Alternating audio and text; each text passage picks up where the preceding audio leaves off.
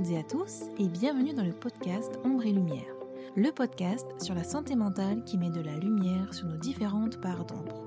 Je m'appelle Gwendoline Bichot, j'ai 34 ans et j'ai décidé de créer ce podcast car je souffre moi-même de différents troubles psychiques et émotionnels et j'ai ce besoin de mettre des mots, MOTS, sur des mots, MAUX, et de pouvoir apporter mon soutien à toutes ces personnes qui vivent des choses extrêmement difficiles et qui n'osent pas en parler ou qui se sentent seules. Retrouvez-moi chaque jeudi sur toutes les plateformes pour lever le voile sur les troubles de la santé mentale. Parce que ce n'est pas juste dans notre tête et que ce que nous vivons est bien réel, il est important d'exprimer ce que l'on ressent à l'intérieur pour ne plus avoir besoin de faire semblant à l'extérieur. Aujourd'hui, je vais vous parler de la solitude. Pourquoi est-ce qu'on se sent seul? Qu'est-ce qu'elle nous renvoie? Et comment cela se manifeste en nous lorsqu'on se sent seul? C'est ce que nous allons voir tout de suite dans ce tout nouveau podcast. Si cet épisode vous plaît et que le podcast de manière générale vous semble pouvoir être utile à d'autres personnes, n'hésitez pas à le partager et je vous invite même à le noter avec la note de votre choix sur iTunes. Laissez-moi un petit like ou un commentaire, je prendrai plaisir à vous lire et à vous répondre. Le terme de solitude renvoie soit à un fait, soit à un sentiment c'est-à-dire à une solitude réelle ou une solitude ressentie. En effet, on peut être seul ou se sentir seul. De plus, même au sein d'un groupe, voire d'une foule, on peut se sentir seul. En anglais, il existe deux mots pour exprimer la solitude. Il y a le mot alone, qui signifie être seul quelque part, physiquement, être seul sans personne d'autre autour de nous, et il y a le mot lonely, qui signifie se sentir seul même lorsque l'on est entouré, et c'est de cette solitude-là dont j'ai envie de vous parler aujourd'hui. La majorité des personnes qui se sentent isolées ne le sont pas. Elles vivent en couple, travaillent, ont des enfants, des amis. Que dit cette sensation de vide intérieur? C'est une impression de vide, une vague tristesse sans cause réelle qui nous serre le cœur.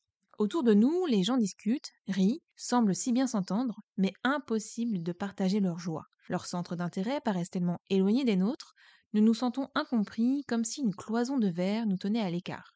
Nous sommes semblables et en même temps si différents, si proches et simultanément si loin.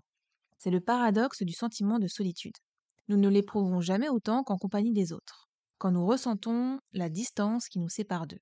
Il se saisit de nous au milieu de la foule anonyme, il pèse sur les couples qui ne savent plus quoi se dire ou dont les trajectoires de vie ont trop divergé. Il nous fait craindre les repas de famille quand on est perçu comme le marginal, le mouton noir, ou que l'on ne parvient pas à adhérer aux valeurs du clan familial les liens ne nous nourrissent que s'ils ont un sens. Dans le cas contraire, ils nous emprisonnent sans remplir notre vide intérieur. Certains, par la force des choses, vivent coupés du monde et n'en souffrent pas. Une étude du Centre de recherche pour l'étude et l'observation des conditions de vie, CREDOC, de 2016, montrait d'ailleurs l'absence de corrélation immédiate entre isolement réel et impression personnelle de solitude. Plus de la moitié des personnes qui se sentent seules ne le sont pas. Les travaux de John Cassiopo, pionnier de la recherche en neurosciences sociales, prétendent éclairer ce mystère. Trois traits de personnalité spécifiques se retrouveraient chez ceux que le sentiment subjectif de solitude accable plus particulièrement. Un intense besoin de reconnaissance et d'approbation, une grande peur d'être hors norme, et enfin, une difficulté à se raccrocher à des pensées et des activités réconfortantes dans les moments de passage à vide ou quand ils sont réellement mis à l'écart. En outre, ils émettraient souvent à leur insu des signaux susceptibles d'éloigner les autres. Ils sourient moins, tendent à se montrer agressifs, susceptibles, quand ils devraient au contraire composer avec l'environnement. La maladie chronique, invalidante, qui nous coupe des biens portants et empêche de profiter des plaisirs de la vie, de cette distraction, accroît également ce sentiment pénible que les deuils, les cassures, les épreuves ravivent tout autant. De même que certaines périodes de l'existence, l'adolescence en particulier, où le corps en pleine mutation déclenche un grand chambardement, les débuts de l'âge adulte où l'on hésite entre fusion avec l'autre et besoin de se distinguer, et bien sûr la vieillesse où naît l'impression déstabilisante que le quotidien ressemble de moins en moins aux décennies passées tandis que les amis disparaissent. L'image que nous avons de la solitude pèse également sur notre façon de la ressentir. Plus elle nous effraie, plus nous vivons mal ces inévitables apparitions. La perception qu'a d'elle notre société, qui la fait rimer avec asocialité, égoïsme, échec, ne nous aide en rien à l'apprivoiser. Et faire taire cette douleur n'est pas aisé. L'imagerie médicale montre qu'au-delà de ces aspects psychologiques, elle active des zones cérébrales, le cortex singulaire antérieur, également à l'œuvre dans la perception de la souffrance physique. Ce n'est pas pour rien qu'en prison, les détenus difficiles sont placés en cellules d'isolement. Être mis à l'écart est une punition. peut-être la pire car la compagnie de nos semblables, aussi pesante soit-elle parfois, nous est presque aussi nécessaire que l'air que nous respirons. Le sentiment de solitude n'est pas une anomalie névrotique, il est inhérent à la condition humaine. Si je me sens seul dans la foule, c'est que je la perçois comme une unité compacte dont je ne fais pas partie. Chaque être vivant vit son expérience de façon séparée, singulière. Seul l'amour nous fait totalement oublier cette singularité, cet éloignement irrémédiable entre moi et autrui, le temps qu'il dure. Car après une période de communication, de communion parfaite, quand le chemin s'inverse, le sentiment de solitude revient de plus belle. En fait, il n'y a guère que les croyants nourris par l'amour divin qui peuvent prétendre y échapper, et encore pas toujours, car ils rencontrent d'inévitables moments de doute. Pour Freud, c'est l'inquiétude, l'impuissance que nous avons tous ressentis enfants, dans l'obscurité de la nuit, qui est à l'origine du sentiment de solitude. En grandissant, nous occultons progressivement cette expérience primaire en intégrant en nous l'image d'un parent rassurant, protecteur, puis en apprenant à être seul, à compter sur nos propres ressources nous réaliserons que dès que quelqu'un parle, les ténèbres s'évanouissent et la paix revient. Mais régulièrement, le vide intérieur se rappellera à nous. Quand nous nous sentirons lâchés, quand nous nous interrogerons sur le sens de notre existence. En tant qu'être unique, issu d'une histoire forcément personnelle, doté de zones psychiques que nous seuls pouvons pénétrer. Nous ne pouvons que nous sentir seuls parfois. Le sentiment de solitude est l'exact opposé du sentiment océanique qu'évoque Freud dans sa correspondance avec Romain Roland celui qui nous apaise quand nous avons l'impression de faire corps avec l'univers. Toutefois, si nous l'éprouvions en permanence, pourrions-nous survivre? Le sentiment de solitude a en effet son unité. Il nous rappelle notre besoin de l'autre, de vie collective, sans lequel notre espèce aurait disparu. Certains tiennent à leur solitude autant qu'à leur propre vie, quitte à s'exposer à la morsure du manque. C'est le cas des timides, de ceux qui sont un peu phobiques de la vie sociale. Pour le philosophe Arthur Schopenhauer, qui pensait que l'amour n'est qu'une illusion, on ne peut être soi qu'aussi longtemps qu'on est seul. Qui n'aime pas la solitude n'aime pas la liberté. Chacun fuira, supportera ou chérira la solitude en proportion exacte de la valeur de son propre moi. L'écrivain Maurice Blanchot nous invite, lui, à dialoguer avec notre sentiment de solitude en nous livrant à l'exercice de l'écriture du journal intime, car là, quand je suis seul, je ne suis pas seul, je reviens à moi sous la forme de quelqu'un. Quelqu'un est là où je suis, L'écriture nous relie à notre vie intérieure, aux parties cachées de notre moi. Cette constatation rejoint l'idée du psychanalyste Jacques Lacan qui posait que le meilleur antidote au sentiment de solitude était une bonne relation avec son inconscient. Mais s'il est une façon de sagesse à retenir, c'est sans doute celle de Montaigne. Inventeur de l'introspection philosophique, il a exploré ses états d'âme pour mieux saisir la complexité de la psyché humaine. Il a connu l'expérience de la maladie, des calculs rénaux entraînant une douleur aiguë et handicapante. Il a perdu son meilleur ami, c'est-à-dire qu'il a été contraint de composer avec la solitude intérieure pour la transformer en allié. Il faut se réserver une arrière-boutique toute nôtre en laquelle nous établissons notre vraie liberté, conseille-t-il à ses lecteurs. Cette arrière-boutique n'est pas une cellule d'isolement. C'est un refuge où notre conscience discute avec elle-même et apprend à se passer de la nécessité des distractions et des occupations.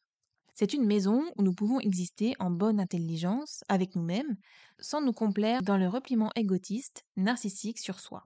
À nous de la décorer comme bon nous semble. Nous en sommes les propriétaires et les seuls responsables. Je me sens souvent seule, je me sens même plus souvent seule lorsque je suis en présence d'autres personnes que quand je suis seule physiquement, parce que les sujets de conversation ne m'intéressent pas, parce que je suis dans mes pensées lorsqu'il y a un blanc, ou encore parce que j'étais contente à la base de voir ces personnes, mais qu'une fois qu'elles sont là, je me rends compte qu'en fait cela ne comble pas le vide que je ressens. Du coup, cela me rend triste, me fait me sentir seule, et je n'ai qu'une hâte, c'est que ces personnes s'en aillent. Ça m'arrive aussi souvent, lorsque je sais que je vais voir une personne, de m'imaginer comment cela va se passer lorsque je serai avec elle. Et puis, lorsque je m'aperçois que ça ne se passe pas du tout comme je l'avais imaginé, je suis automatiquement déçue et ce moment est gâché. Je ne veux ensuite plus repasser de moments avec cette personne car j'ai peur d'être déçue à nouveau. Lorsqu'on s'imagine quelque chose, on est comme dans l'attente de voir cette chose qu'on s'était imaginé se réaliser, nous créant forcément de la frustration et de la déception si cela n'arrive pas. On voudrait que cela se passe exactement comme on l'avait imaginé. Et si ça ne se passe pas comme ça, on en vient à se sentir seul. Souvent, je ne me sens pas comprise, renforçant alors ce sentiment de solitude. Personne ne connaît ma vie par cœur sur le bout des doigts.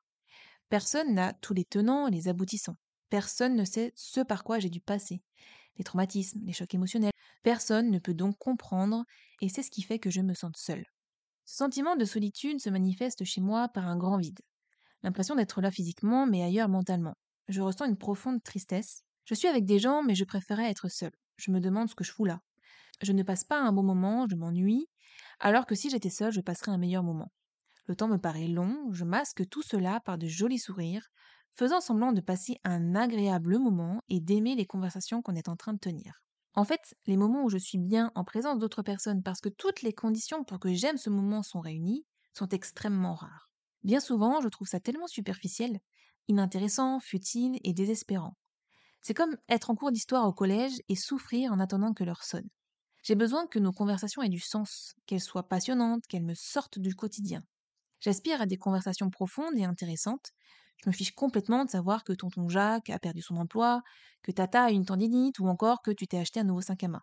Tout ceci ne m'intéresse pas, ne me sert à rien. C'est comme parler dans le vent. Parle-moi plutôt de toi, de comment tu te sens, de tes aspirations. J'ai parfois l'impression d'être dans une pièce de théâtre. Qu'on est tous là à jouer un rôle, on a appris notre texte et on le récite bêtement. On écoute Tata se moquer et critiquer notre autre Tata qui n'est pas là.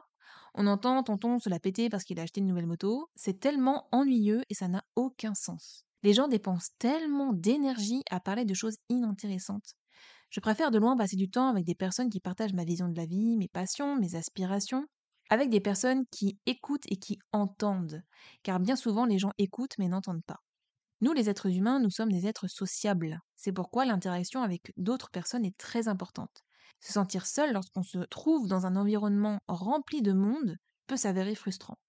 Suite à certains événements survenus dans votre vie, il est possible que vous vous soyez senti obligé de vous isoler de manière volontaire ou involontaire. Par exemple, un accident grave qui vous a amené à rester des mois à la maison le temps de la guérison. La dépression ou l'anxiété sociale sont d'autres raisons qui conduisent à l'isolement. Le problème survient lorsque vous sortez de cette phase d'isolement.